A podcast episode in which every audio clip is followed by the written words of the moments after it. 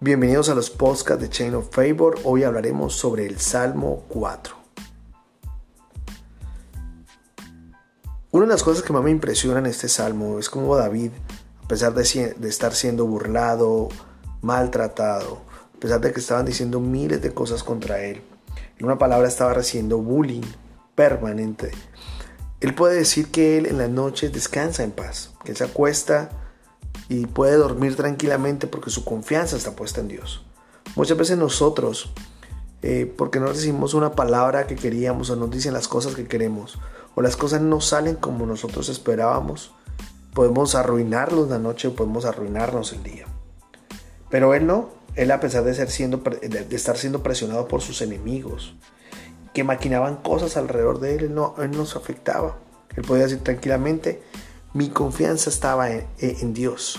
Y es impresionante ver cómo Él muestra su identidad, su identidad de, de creyente, su identidad de hombre que sabía que Dios tenía un propósito con su vida. Algo más que me parece muy lindo de rescatar y es un mensaje que David nos deja en este, en este salmo, es que Él te dice a ti que no importa las cosas que hagas, sean las buenas o sean las malas, cada noche te acuestes dejándole todo en las manos de Dios. Si hiciste cosas malas, entrégaselas en las manos de Dios. Pero si hiciste cosas buenas, también entrégaselas en las manos de Dios.